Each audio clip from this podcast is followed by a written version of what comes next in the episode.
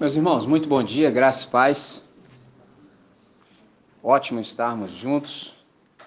Hoje nós temos o nosso espaço de reação, nosso espaço que a gente chama de reagindo, é o nosso terceiro momento assim.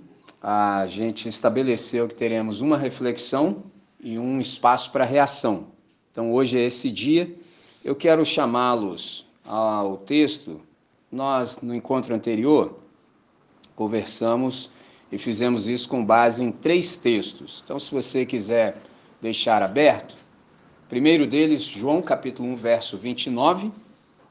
Segundo, Mateus capítulo 26, entre os versos 26 a 28. Terceiro texto, 1 aos Coríntios, capítulo 5, verso 7. Eu li o texto certo, mas deu o endereço equivocado, entendeu? Ao invés de ser segunda aos Coríntios 5, 7, é primeira. Então eu li o texto certo, mas só saiu o endereço errado, tá certo? Então, eu inicialmente já quero chamá-los para que nós façamos uma oração.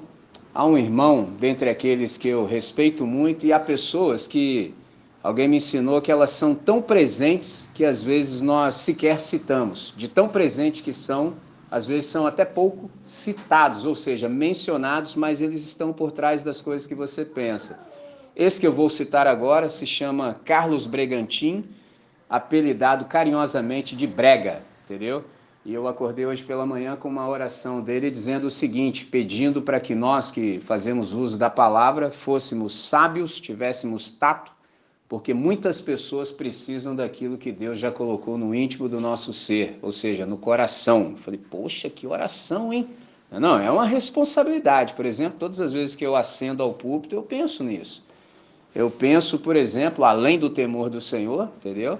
Uma vez a minha esposa Aline me perguntou se era difícil para pregar para muita gente. Aí eu disse, é, não, difícil é pregar, entendeu? Porque eu não vejo muita gente, só vejo um, Jesus de Nazaré na minha frente me olhando. Entendeu? Se eu estiver mandando bem, ele fala. Entendeu? Você imagina Jesus falando assim. Tipo assim, se ele fizesse assim. Já é estranho. Agora imagina Jesus deixando o ambiente. Porque tem isso também. Entendeu? Me lembro uma vez, uma reunião de pastores. Aí o negócio estava ruim, irmãos. Ruim. Mas assim, não é pouco, né? É ruim. Aí um, né, para lembrar do protocolo, falou assim: irmãos, oremos. Aí um lá era do time e falou assim: ah, irmão, vou orar não. Agora você imagina, só tinha eles, os graúdos reunidos, falando, vou orar não. Aí o cara falou assim, mas como não, irmão? Como não? Ele falou assim, rapaz, nem eu tô gostando disso aqui, imagina Jesus. Vou chamar Jesus para um negócio desse, tá louco, rapaz, resolve vocês aí. Esse é o ponto. Então, assim, eu só vejo Jesus. Vou falando, vou olhando para ele. Igual os americanos, black, da igreja lá, os caras, go ahead, go ahead, vai, vai, segue vai, vai, vai, vai. Entendeu? Agora você imagina Jesus já mudando o semblante. Fala, ih, rapaz. Entendeu? Agora você imagina Jesus deixando o ambiente tenso. Apocalipse 3,20. Eis que estou à porta e bato. Se alguém ouvir a minha voz, abrir a porta, entrarei e cearei com ele e ele comigo. Dá para usar esse texto de modo evangelístico e dizer: Jesus bate a porta do seu coração. Ah, poeticamente falando, tá bonito, mas é equivocado. Entendeu? Por quê? Porque esse texto está dizendo que Jesus foi expulso da igreja. Entendeu? Jesus está do lado de fora da igreja. Mano, entendeu? Um irmão da minha etnia, chegou um dado momento que ele, assim, foi ter com Jesus, porque já não aguentava mais. Entendeu? 30 anos após ele participar da reunião, ninguém o havia, por exemplo, admitido às águas batismais. Aí ele foi conversar com Jesus, senhor, 30 anos aí que eu tô aí, ninguém falou nada comigo desse negócio aí de eu ser imerso nas águas. Eu falei, meu filho, eu já venho há mais tempo que você tentando também participar, não estão deixando não. Entendeu? Então tem lugar que o negócio é tenso. Tem lugar, rapaz, logicamente que é poeticamente falando, né, cara? O camarada chegou no prédio da reunião, aí viu o capeta do lado de fora, moado, triste. O cara falou assim, o que, você faz aí de fora? Pô, pô, tem trabalho para mim aí dentro, pô. Tipo assim, já tá tudo dominado. Falei, ó, oh, entendeu? Bichinho sentadinho, moado, triste. Qual foi? Não, aí dentro já tá tudo resolvido, eles se bastam sozinhos, não preciso nem... Ruim, né? Então, nesse sentido, eu penso muito quando eu acendo ao púlpito, porque não sei que tipo de esforço você fez para estar aqui, entendeu? Porque quando eu comecei nesse negócio, eu não tinha 36 centavos para pegar o ônibus. Eu andava, era papo de 4 quilômetros sem suar, irmão. Porque eu ia participar de uma reunião que cada membro da família tinha um carro. Pegou a visão? Aí você chega lá, pô, não rola, né, cara? Entendeu? De... Só de eu chegar, a galera já era o espanta-bolha, você imagina, você... radioativo. Então andava devagarzinho, sem pra... entendeu? Então, assim, quem venha ocupar esse lugar precisa ter algo para comunicar ao povo, né, cara? Entendeu? Porque, assim, você não pode morrer de inanição durante o percurso, né, cara? Você tem que ter alimento para chegar até o final de semana bem, entendeu? Então, nesse sentido, a gente procura fazer o melhor uso desse espaço. O que, que a gente está fazendo aqui? O que, que é esse espaço de reação? Qual é a finalidade? Qual é o desafio que a gente está tentando vencer? Qual é a questão que a gente está procurando solucionar de modo criativo? Pelo menos duas. A gente está procurando reduzir a distância que pode existir entre um púlpito e a audiência, que na nossa comunidade, bendito seja Deus, é muito pequeno, mas ainda assim existe e também evitar o desperdício. Você sabe que Jesus é contra desperdício. A gente aprende isso quando a gente lê, por exemplo, aquele episódio magnífico da multiplicação dos pães e peixes, entendeu? O pessoal comeu, fartou e ao final ainda sobrou e ele pediu que se recolhessem os pedaços. Então Jesus é absolutamente contra o desperdício. Então a gente está procurando resolver essas duas questões, porque uma coisa que está no meu coração também é, não correr o risco da gente ficar obeso de modo intelectual, ter obesidade intelectual, ou seja, ficar com a cabeça gorda, entendeu? Porque aqui na nossa comunidade a gente gosta de aprender, entendeu? Não tem nenhum problema nisso. O problema é se a gente começar a acumular reflexão, entendeu? Aí é um desperdício e aí é uma perda e a gente pode ter também dissipação. Por exemplo, é um desperdício quando você não tem as suas dúvidas sanadas, entendeu? Eu, por exemplo, tenho inúmeras dúvidas, tenho, entendeu? Tenho dúvidas, muitas dúvidas. Eu me lembrei agora de uma pessoa que eu respeito, o nome é Ariovaldo Ramos. Ele tinha uma dúvida, ele foi perguntar para o irmão Shed. Agora, ao nível do negócio, entendeu? Ele tinha uma dúvida, ele foi perguntar para o irmão Shed. Eu não sei qual é a dúvida, eu sei só a resposta do irmão Shed foi assim: irmão, eu não sei se isso é isso que você me pergunta, mas temo que seja. Entendeu? Tipo assim, ao nível do negócio, entendeu? O cara é um mestre, dois mestres, entendeu? Dois mestres. Aí um não sabia, foi perguntar pro outro, falou, eu também não sei não, mas ó, temo que se for isso aí não vai ser bom. Falei, caramba, é assim que funciona. Dúvidas você pode ter, eu as tenho. Agora a grande questão é, para quem você pergunta? Quem dirime as suas dúvidas? Exemplo, é como adolescente, entendeu? Eles têm perguntas. A grande questão é, quem responde as perguntas, por exemplo, dos nossos filhos? Esse é o ponto. Que tem, tem. Então, que sejamos nós, né? Entendeu? Por exemplo, é como eu participo da escola de pais do colégio, eu sempre falo isso. Adolescente, quem chega primeiro leva.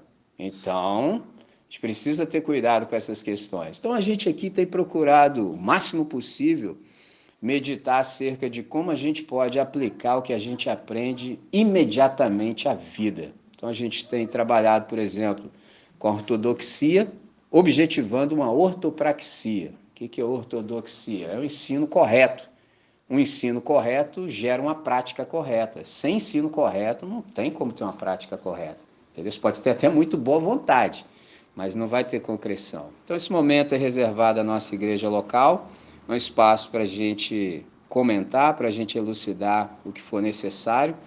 E ele é muito proveitoso, por exemplo, àqueles entre nós que estão sendo preparados, por exemplo, para descerem as águas batismais, entendeu? Para você poder, por exemplo, participar do momento como nós tivemos semana passada, com toda tranquilidade, com toda confiança, com toda segurança, por exemplo, da mesa, da ceia, entendeu? Não pode ficar pairando dúvidas na sua cabeça, porque tudo que a gente faz precisa ser por fé, entendeu? Então, a minha prática aqui na nossa comunidade tem sido essa. Aqui eu tenho a oportunidade de startar processos. Por exemplo, todas as vezes que eu falo em outros lugares, eu sou o cara das ideias. Eu dou as ideias, os caras me convidam para levar as ideias. Aí eu abro o texto, explico as ideias. Mas quem pode startar os processos são eles. Por exemplo, uma vez eu fui num ambiente que o cara era pesado. Ele me chamou de canto e falou assim: o que você falou é verdade, mas eu não vou fazer não. Só eu sei disso. Eu olhei bem no olho do cara e falei assim: Rapaz, você é muito doido. Ela falou na minha face, coisa que talvez nenhum de vocês vão ouvir, porque ele era do mesmo time que eu. Fui lá na comunidade dele, me convidaram, falei o que eles precisavam ouvir, porque eles me chamaram. Ele falou para mim: Você falou, tá certo, mas eu não vou fazer não. Eu falei: ah, então. Né? Que eu já pensei que o negócio falava, mas como vou deixar no campo do pensamento, não vou nem verbalizar, entendeu? Que o diabo tenha, entendeu? Poxa vida, tá louco, velho. Entendeu? Que aí já vai pecar côncio agora. Porque até então estava no campo da ignorância. Você me chama aqui, eu te falo a real. Você me fala na minha face, você não vai fazer. Que isso, cara? Mas está cheio de gente assim. Entendeu? Tá, muita gente. Então, aqui na nossa comunidade, eu tenho essa possibilidade de startar esse processo. Aqui a gente tem leveza, a gente tem flexibilidade. Algumas pessoas me disseram que o que a gente está fazendo é inusitado. Entendeu? Outros chegaram, nossa, é inovador. Eu falei, não é nada, irmão. Não é nada, tem dois mil anos que os nossos irmãos estão fazendo isso. Vou te dar duas bases. Por exemplo, Mateus capítulo 4, verso 34 diz assim: E sem parábola não lhes falava, falando acerca do método do nosso Senhor, a maneira como ele trabalhava. Mas em particular explicava tudo aos seus discípulos. Olha que interessante. Falava, entendeu? Para muitos era só uma história bonita, mas quando ele estava recluso com os discípulos, ele elucidava todas as questões. Apóstolo Paulo, missionário, diz assim, 1 Coríntios capítulo 14, verso 26. Olha como é que começa o texto, já com uma indagação. Que fazer, pois, irmãos? Quando vos reunis, um tem salmo, outro doutrina, este traz revelação, aquele outra língua e ainda outro interpretação. Seja tudo feito para edificação. Viu como é que é lindo? Todas as vezes que a comunidade se reúne, a riqueza é muito grande. Então há que haver ordem. Por isso a gente estabelece liturgia, porque o nosso tempo é curto. Entendeu? Por exemplo, suponhamos que tenhamos duas horas. Mas olha quantas pessoas tem na comunidade. Como é que em duas horas vai caber todas as manifestações que os irmãos trazem no coração? Não dá. Então a gente estabelece uma ordem minimamente ah, plausível mas abre outros espaços para que a comunidade possa manifestar tudo que Deus tem dado ao longo do processo. Então, observe o texto novamente. Quando vos reunis, um tem, guarda essa palavra, um tem. Ou seja, cada um de nós tem algo para trazer para a mesa da reunião. Isso é que é lindo. Então, por exemplo, há que haver por, a sabedoria na confecção da liturgia. Não pode ser uma liturgia fechada, hermeticamente fechada, entendeu? Porque o Espírito Santo pode se manifestar exatamente agora, mas não estava escrito no boletim. E agora, como é que faz? Entendeu? Irmão, não tem oportunidade, porque não está no boletim, não. Tem, rapaz, tem uns caras que seguem mais o boletim do que a Cristo, rapaz. Deixa de ler um, um, uma frase do boletim, o cara te espera no final. O irmão não leu o boletim, não seguiu a ordem. Eu falei, que que é isso, cara? Entendeu? Um acidente ali. Então, nesse sentido, a gente está procurando na nossa diaconia servir as necessidades da comunidade. Então eu estou profundamente convencido, tanto pela leitura das Escrituras quanto pela observação, de que não há melhor modo, não há melhor meio de nós estudarmos o texto sagrado, senão nessa roda de arrazoamento. Então, esse para nós é um tempo extremamente precioso, esse é o nosso espaço de interação significativo. Então, eu já quero te chamar para a gente concentrar nossa atenção em João capítulo 1, verso 29, que diz assim: No dia seguinte viu João a Jesus que vinha para ele e disse: Eis o Cordeiro de Deus que tira o pecado do mundo. Olha como ele exclama, sensacional.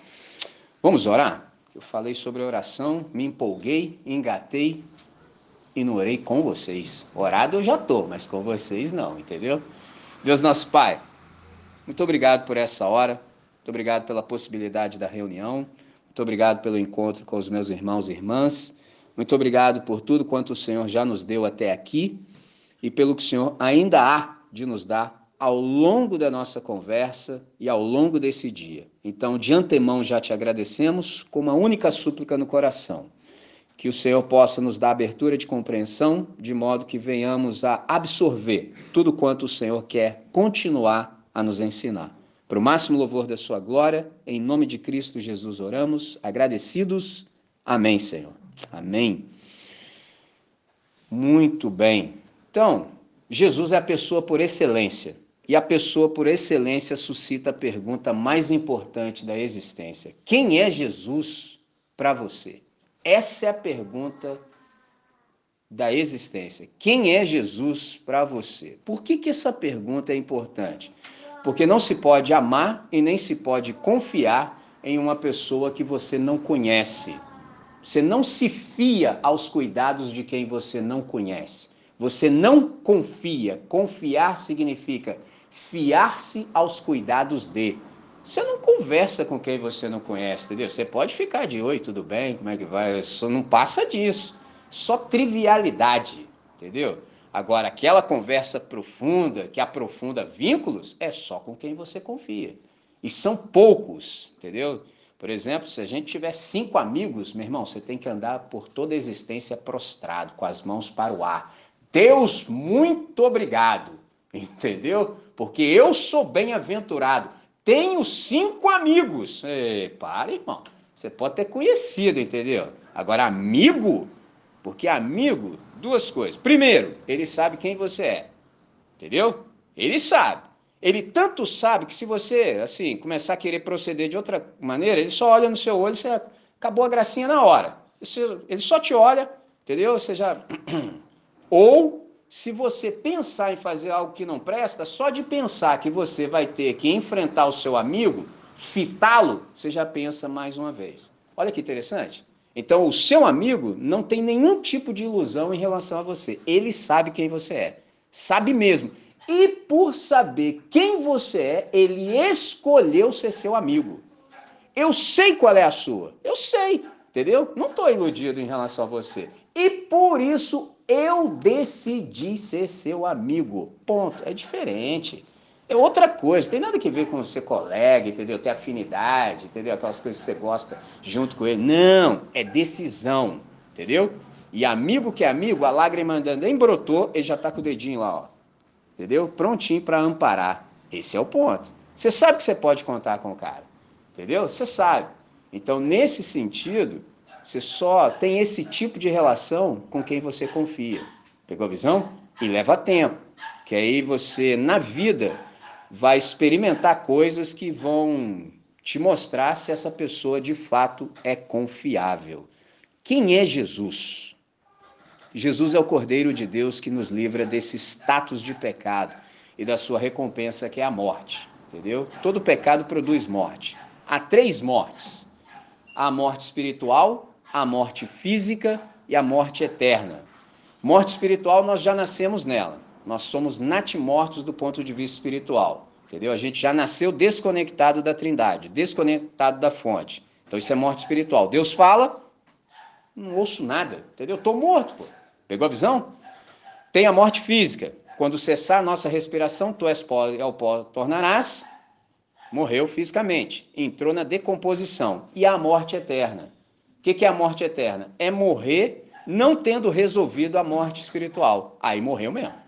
Pegou a visão? Aí já era, irmão. Aí morreu assim, aí você pula para dentro da cova do cara que morreu assim, porque aí, é, aí não tem o que fazer. Pegou a visão? Por isso que quando você vai num sepultamento, dos caras que são discípulos, você não vê isso. Por exemplo, um dos sepultamentos que mais me marcou a vida foi do pai do nosso irmão Vinícius Gigante. Eu praticamente em toda a vida, ó, só para você ter ideia, desde 2016 até 2020, quando a pandemia se estabeleceu, eu havia ido ao sepultamento e velório 76 vezes. 76. Pouquíssimas vezes eu vi um como o do pai dele, entendeu? Sidney. Não é isso? Pouquíssimas vezes. Pouquíssimas vezes. Ou era só alegria, irmão. Era só alegria. Eu cheguei lotado, lotado, lotado. Capela do meio, lotado. Cheguei, olhei aquilo, falei, rapaz, só alegria. Aí fui chegando, chegando de levinho, procurei meu lugar. Havia outras pessoas responsáveis, fiquei ali tranquilo, só no stand-by. Confortei meu brother, pá, fomos. E só alegria. Eu olhei e falei, rapaz, o negócio aqui tá diferente, cara. Era só alegria. Aí chegou na hora de introduzir o corpo no solo, fiz aquela oração no coração. Falei, tô aí, Jeová, se houver oportunidade. Aí o reverendo olhou no meu olho. Eu já tive que pular para dentro, entendeu? Mas era só alegria, cara. Tinha ninguém desesperado, só alegria. Muito embora fosse um momento de dor. A grande pergunta é: como assim? Porque a gente sabe, a gente sabe, entendeu? A gente sabe que o nosso irmão resolveu o que havia para se resolver quando teve a oportunidade. Então, nesse caso, nós não perdemos ninguém. Ele só cruzou um portão dimensional, que para nós a gente chama de morte, mas só foi um portão dimensional, entendeu? Ele, em relação a nós, está aguardando a ressurreição, ou nós em relação a ele, entendeu? Mas ele já resolveu, mano, já está noutra. E se fosse possível a gente alcançar algumas dimensões que está para além da nossa compreensão, suponhamos que ele tivesse, por exemplo, em algum momento a gente está lá, Senhor, Senhor, eu falei, rapaziada, não me chama de volta não. Bom, o negócio que está maneiro, que acontece, entendeu? A gente está do lado de cá, Deus, Deus, Deus, o cara está assim, rapaz, o... por exemplo, quando eu olhei a face do meu pai, ele faleceu duas semanas antes de eu me casar. E ele estava já morando distante de mim e eu fui lá vê-lo e assim, poxa, mano, meu pai, né, cara? Quando eu olhei para ele na face dele, quando ele estava no caixão, a impressão que eu tinha é que ele estava sorrindo, cara. Aí eu pensei assim, não, mas isso é coisa da minha cabeça. Cara, na hora que eu pensei, uma das minhas tias, assim, irmã da minha mãe, a irmã mais nova da minha mãe, foi me deu um abraço e falou assim, André, não parece que ele está sorrindo? Eu olhei para ela assim e falei, caramba, então é verdade, tava a impressão que eu tive é que meu pai viu uma grande luz, entendeu? E foi. Entendeu? Tipo assim, desse modelo. Falei, que coisa, porque ele, morre, ele faleceu dormindo, entendeu? Que deve ser uma das melhores maneiras, né, cara? Mas está ali, pai, já vai. entendeu? Porque esse é um dos segredos também. Permitam-me dizer. A nossa oração é, e a nossa compreensão, se eu acordo, é Mateus 28, 20. Eis que estou convosco todos os dias até a consumação dos séculos. Se eu acordo, Deus está comigo, entendeu? Se eu fecho os olhos e não acordo, eu estou com Deus. Então está tudo resolvido para nós. Pegou? E para nós que ficamos, é só uma questão de tempo. Então a gente cruza esse portal dimensional. Então a gente não tem desespero. A gente sente, entendeu? Em que sentido? Poxa, separação momentânea. Mas é só até breve, entendeu? Porque a gente resolveu o que havia para se resolver. Como é que resolve a morte espiritual? Pode ser a pergunta do seu coração. Como é que resolve a morte espiritual? Com arrependimento. Entregue-se para Deus, ele te reconecta à fonte que é Cristo Jesus e você vai começar a viver. Eu vim para que vocês tenham vida e a tenham em profusão, em abundância, na sua máxima expressão. Isso se resolve com arrependimento, assim que se resolve a morte espiritual. Aí você está perguntando, Michelin, e como é que resolve, por exemplo, a morte física? Ressurreição. Olha que coisa interessante. Deus vai ressuscitar a todos. E como é que resolve a morte eterna? Não se resolve. Entendeu? É essa para quem morreu sem resolver a morte espiritual é definitiva, é irreversível. Por isso que todos os dias em que um ser humano está no planeta respirando, ele tem oportunidades. Não há um só dia que Deus graciosamente não abre espaço para a salvação todos os dias. Está acontecendo todo o tempo, o tempo todo. A grande questão é se a gente ouve, entendeu? Mas que ele está oferecendo, tá. Então, Jesus é o cordeiro que nos livra desse status de pecado e da recompensa, porque diz o apóstolo Paulo, Romanos 6, 23, que o salário do pecado é a morte, mas o dom gratuito de Deus é a vida eterna em Cristo Jesus, nosso Senhor. Então, nesse sentido, a vida eterna para nós é um presente. Por isso eu fiz aquela afirmação. Nós não precisamos fazer absolutamente nada em relação a isso, porque tudo já foi feito pelo Filho. Aí veio o gigante hoje, falou muito bem, dizendo que há uma responsabilidade em relação à graça de Deus. E é aqui que eu quero continuar. Porque há. E eu gosto de trabalhar essa ideia de responsabilidade assim. Imagina que você divide a palavra exatamente no A e acrescenta um H. Então seria de trás para frente. O que é responsabilidade? É a habilidade de responder à vida. Entendeu? A vida te apresenta demandas. Todo dia acontece isso. A vida te apresenta demandas. Você responde essas demandas. Se você é uma pessoa responsável, você vai dar as respostas que a situação exige. Só os caras que são discípulos de Jesus de Nazaré conseguem fazer isso. Responder ah, com consciência a graça de Deus, porque foi feito um alto sacrifício. Então eu sempre penso assim: Deus, quando olhar para mim, ele tem que falar assim: rapaz, valeu a pena, hein? Ao Senhor ficar com aquele sorrisão, rapaz, valeu aquelas seis horas que eu fiquei cravado, hein? Olha lá, olha que coisa linda. Olha, olha esse André aí, olha que negócio bonito. Entendeu? Negócio sensacional. Agora imagina a tristeza. Porque eu falo isso pensando, por exemplo, hoje eu sou pai, então eu penso isso. Entendeu? Por exemplo, quando meus dois filhos agem bem, poxa, você fica emocionado, entendeu? Igual agora.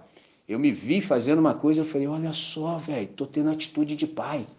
Zá e Noah são irmãos, um andou, o outro filmou e o outro também editou. Trabalham em parceria de irmãos. E aí, quando eu vi, eu comecei a mandar esse vídeo para um monte de galera, mostrando para todo mundo. Eu falei, rapaz, eu estava satisfeito pela atuação dos meus filhos, entendeu? Tem pessoas que usariam a palavra orgulhoso, mas não dá, porque orgulho não tem como santificar. Pegou a visão? Mas eu estava muito feliz, comecei a mostrar para todo mundo. Pô, se eu, como pai, cheio de pecado, faço isso, imagina o Pai Celeste. Olha lá meus filhos, olha que negócio lindo, rapaz. Aí Jesus, pai, valeu a pena, ó, foi duro, mas valeu a pena. Porque eu disse a vocês que não foram os cravos que mantiveram Jesus na cruz, foi o amor. Então, quando ele estava fazendo o que estava fazendo, ele já sabia, evidentemente, o que nós faríamos ah, em resposta à graça de Deus. Isso é maravilhoso, entendeu? Maravilhoso. Então, citando novamente nosso irmão Dietrich Bonhoeffer, mas antes disso, quero ilustrar com um filme que é interessantíssimo, que é o Resgate do Soldado Ryan. No final, só fala pro cara, faça valer a pena. Ó, porque quem viu, não quero te dar spoiler, o negócio é frenético, irmão. Entendeu? Os caras só falou para ele, faça valer a pena. Ora, se o camarada lá do filme do, do Resgate do Soldado Ryan, Tom Hanks, pôde dizer isso, imagina Jesus de Nazaré. Se ele olha no meu olho e fala assim, André, faça valer a pena, porque ó, pesado aquele negócio de ficar cravado lá na cruz, hein? Pegou a visão? Esse é o ponto. Então, Dietrich Bonhoeffer disse o seguinte: o maior presente de Deus é o fato de que ele agiu na vida de todos nós e continuará a agir. Isso é magnífico. Então, isso sempre nos encoraja a vivermos da melhor maneira possível, de fato, em resposta à graça de Deus. Então, eu quero dizer que a morte de Jesus ela é um ato suficiente, definitivo e eficiente. Ele foi aprovado por Deus. Como é que a gente sabe que o que Jesus fez ganhou o selo da aprovação divina? O fato dele ter sido ressuscitado. Porque se ele não tivesse vivido a vida que viveu em obediência, ele tinha continuado na sepultura. Mas como ele viveu como viveu, foi impossível que a morte o retivesse. Esse é o ponto. Sensacional. Não tem como a morte reter quem vive do jeito que Jesus viveu. Então o Pai não teve nenhum tipo de dificuldade em ressuscitá-lo pelo poder extraordinário do Espírito Santo. Pegou a ideia? E essa ressurreição aplicada a nós, que somos comunidade dos discípulos, nos permite uma reabilitação para a nova realidade. Então aí sim a gente responde à graça de Deus com responsabilidade. Deus nos reabilita para essa nova realidade que a gente compreende ser o reino de Deus, onde tudo que é feito é aquilo que realmente Deus quer. Ainda essa vez, quem é Jesus de Nazaré? Jesus de Nazaré é o cumprimento da Páscoa. A gente pode dizer, mas como assim? O que, que isso significa? Isso significa que Jesus fez infinitamente mais do que simplesmente a, celebrar a Páscoa. Jesus cumpriu a Páscoa, ele encarnou a Páscoa. Por isso ele pode dizer em João capítulo 19, verso 30. Tetelestai, está consumado, está pago a dívida. Quem é Jesus para nós a partir dessa compreensão? Jesus é a nossa Páscoa. Paulo fez essa afirmação em 1 Coríntios capítulo 5, verso 7. Então isso aqui deve nos encorajar de tal maneira que a gente passe a confiar em Jesus de todo o nosso coração, de modo que a gente compreenda cabalmente que a morte dele na cruz foi suficiente para nos livrar definitivamente da prisão do pecado. Então, Cordeiro de Deus, ele nos traz de volta ao relacionamento correto com o Pai. João 14, verso 6, Jesus fala assim: Eu sou o caminho e a verdade e a vida. Ninguém vem ao Pai senão por mim.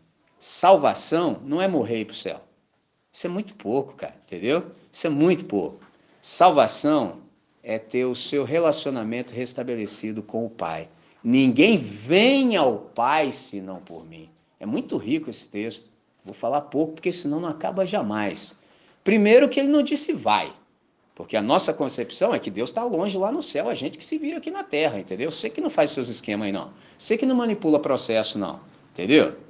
Porque Deus está lá distante, ele não se envolve nessas coisas. Jesus nunca disse isso. Ninguém vem ao Pai. Ué, mas quando ele disse isso, ele estava na terra. O que, que ele está dizendo? Eu e o Pai somos um. E Deus se envolve nessas questões aqui.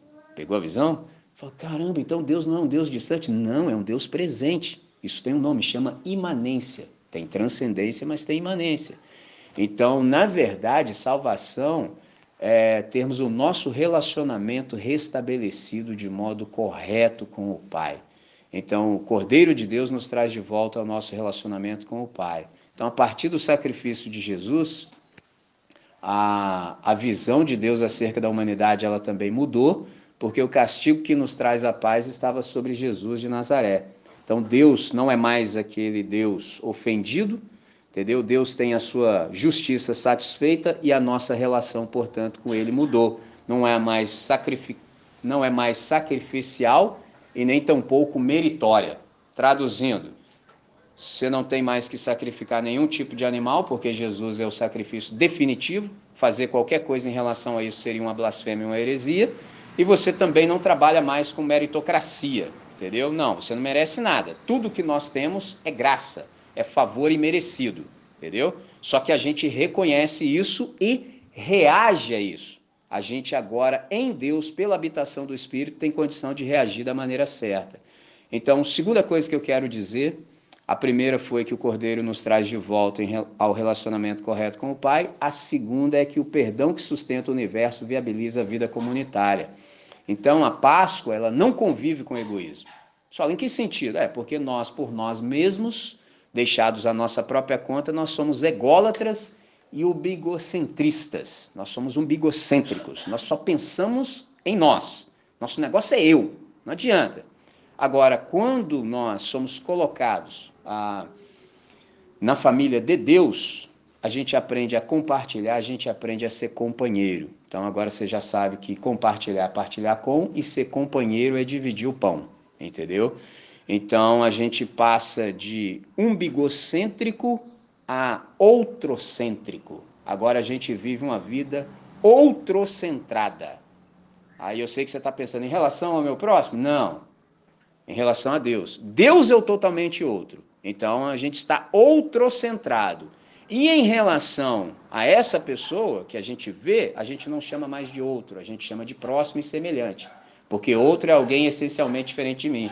Pegou? Eu só chamo uma pessoa de outra se eu, para mim ele é o outro agora.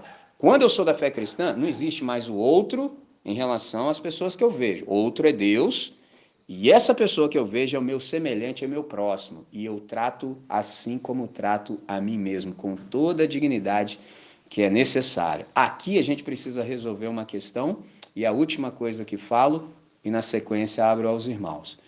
Qual é a questão que a gente precisa resolver? Pecado a gente precisa resolver a questão do pecado. Por que, que a gente precisa resolver a questão do pecado? Por uma razão simples. O pecado, quando ele é contínuo e deliberado, ele quebra a comunhão com a Trindade e inviabiliza a vida em comunidade. Então, na vertical, rompe o nosso relacionamento, estraga e também atrapalha significativamente a nossa vida comunitária. Mas como Jesus é a nossa Páscoa, há solução para isso. Por que, que há solução?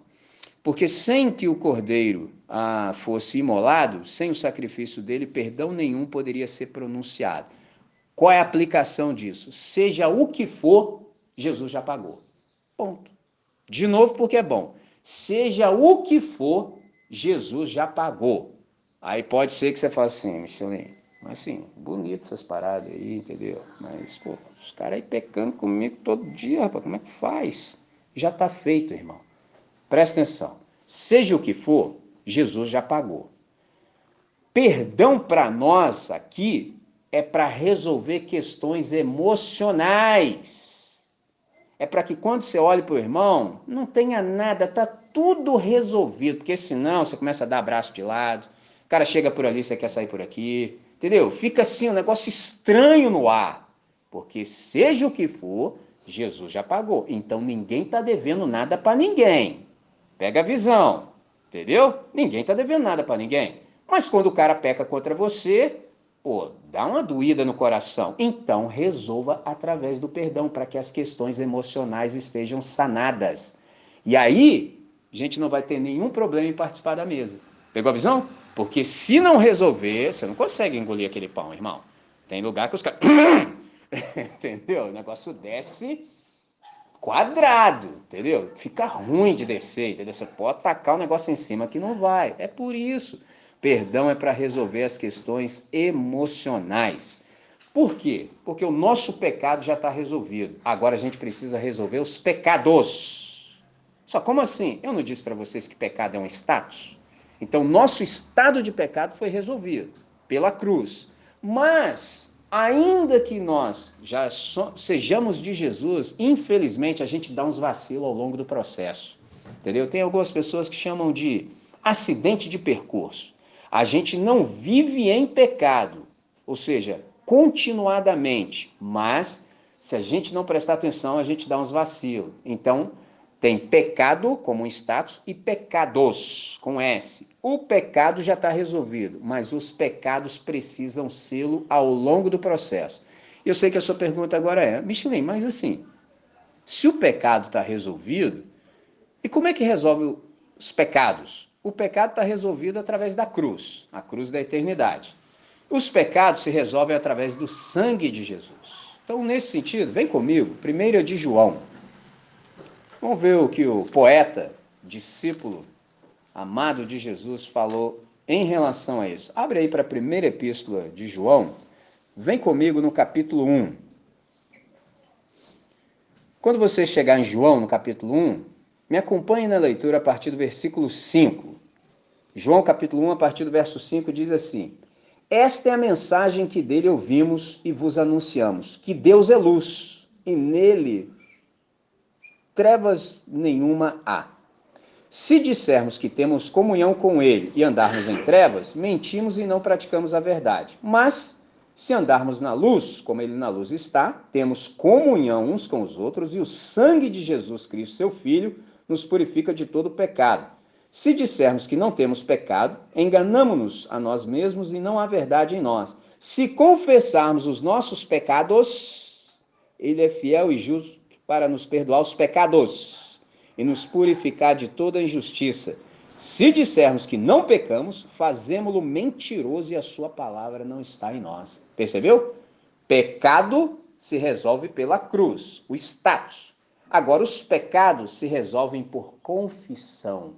Você confessa os seus pecados. Você confessa a Deus, entendeu? Mas você também confessa comunitariamente falando. Você encontra gente confiável na comunidade. Esse é um texto que sempre que é pertinente eu cito. Tiago, capítulo 5, verso 16, fala para nós confessarmos os nossos pecados uns aos outros a fim de sermos curados. Porque perdoado eu já sou.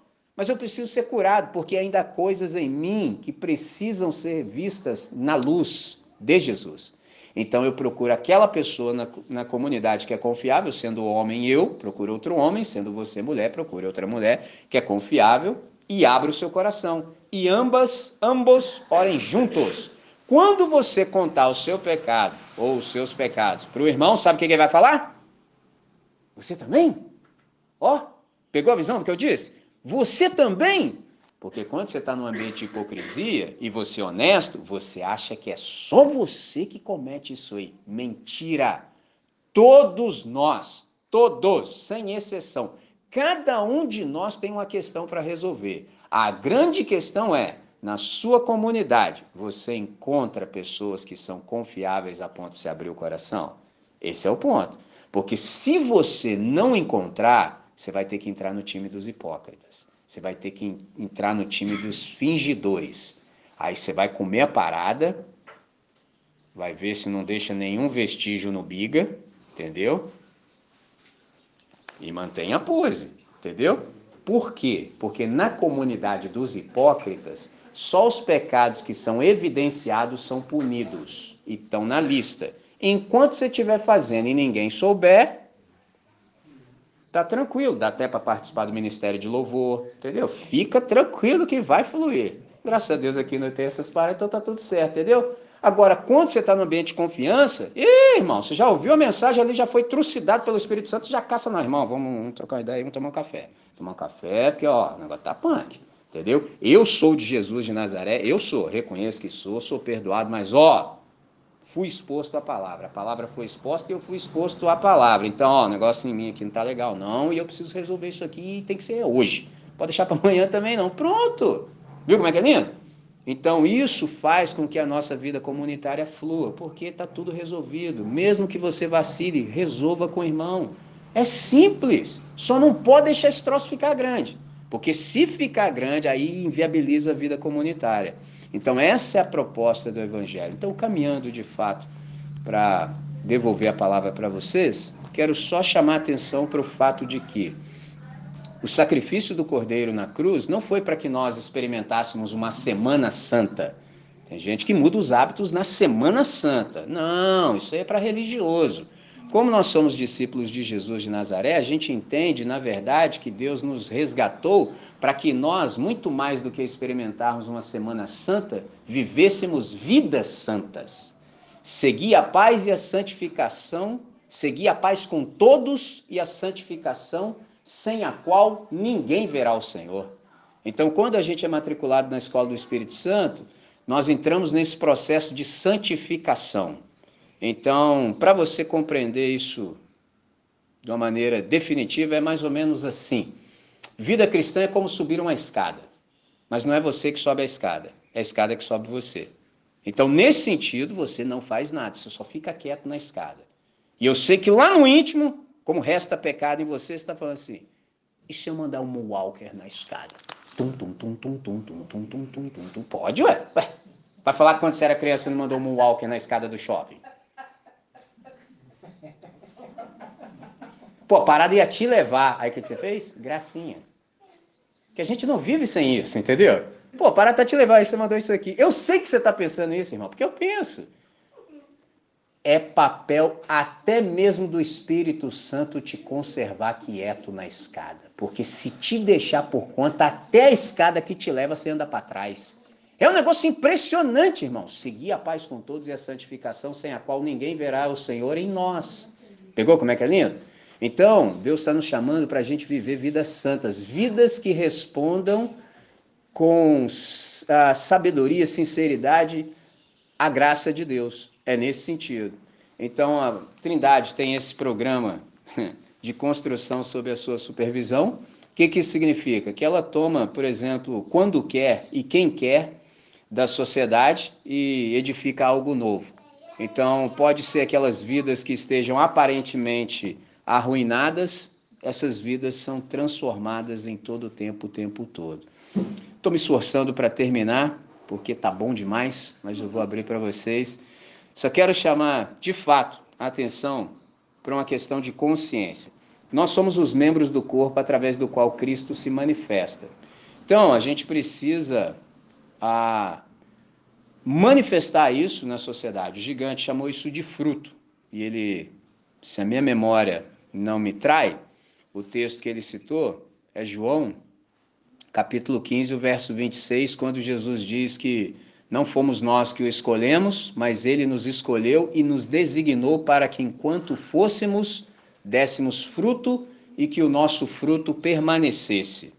Então, há uma consciência de missão que se estabelece sobre nós em resposta à graça de Deus. É lindo isso. Qual é a consciência? De que sem missão nós somos pagãos. Aprendi isso com um pastor que eu respeito muito, o nome dele é Israel Belo de Azevedo. Sem missão somos pagãos. Então, Jesus é a nossa Páscoa e a gente se alimenta de esperança. Então, essa é a boa notícia que a gente tem para testemunhar a todos os habitantes da terra. E como a gente está reagindo à graça de Deus, gostei da ilustração do gigante, a gente vai na viagem, na janela, e se for possível, com a cabeça até para fora e gritando: Qual é, maluco? Entendeu?